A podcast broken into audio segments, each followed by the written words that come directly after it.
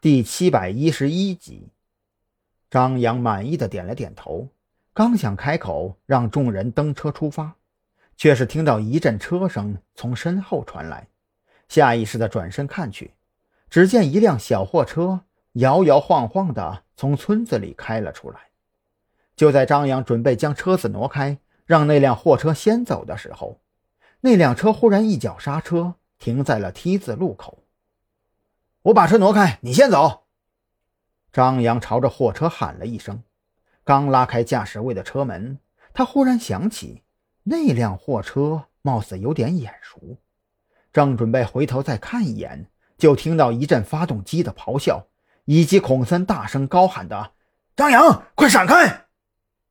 听到声音的时候，张扬一只脚已经踩在了车门下方的踏板上，也来不及扭头往回看。下意识地猛蹬了一脚踏板，身体借力朝着旁边跳了出去。张扬还未落地，就听到轰隆一声巨响，紧接着又是一阵发动机的咆哮声，以及响成一片的枪声。等他从地上爬起来，看向 T 字路口的时候，那辆货车已经调转车头开出去百十米远，货车的侧身上满是弹孔。孔哥。你带人去小卖铺看看，抓捕小组跟我上车追。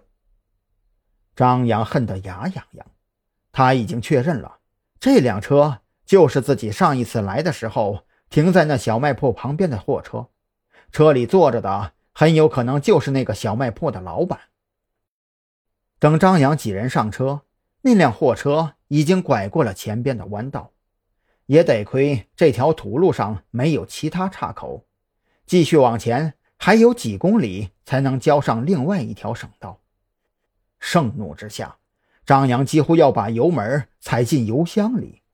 土路虽然看上去还算平整，当车子将速度提起来之后，坐在后排的警员只觉得像是坐在过山车里一样，身体随着车身不住的摇晃。拐过前面的弯道之后，张扬再次看到那辆货车。此时。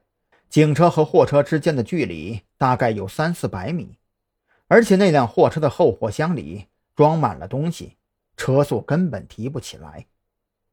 我他妈能让你跑了？张扬咬牙切齿地冷哼着，他的面部表情堪称狰狞。坐在副驾驶的警员看了一眼火冒三丈的张扬，抿着嘴，用左手抓住车窗上边的扶手，从车窗探出半个身子。努力的想要瞄准货车的车胎，奈何这条土路实在坑爹，车身不停的上下颠簸，他打出去的子弹要么落在了路面上，要么打在了车体上，乒乓作响。有了这位警员做表率，坐在后排左侧的警员也是探出身子。这时候，甭管打得着还是打不着，反正朝着那辆车开枪就完事儿了。万一哪颗子弹有了自己的想法，一头撞在车胎上了呢？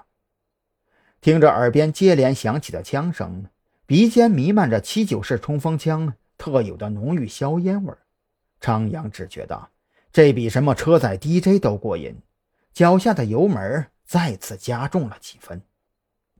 终于，在不住的颠簸中，警车追上了那辆破旧的小货车，看着近在眼前的货车屁股。张扬咬牙切齿的低声吼道：“都坐回来，坐稳了！”别别呀！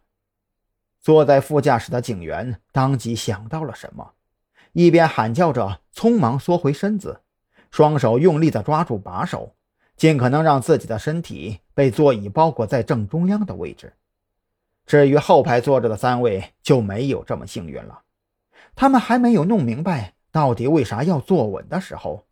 张扬就将档位降到了三档，一脚油门，硬生生撞在了那个小货车的车尾上。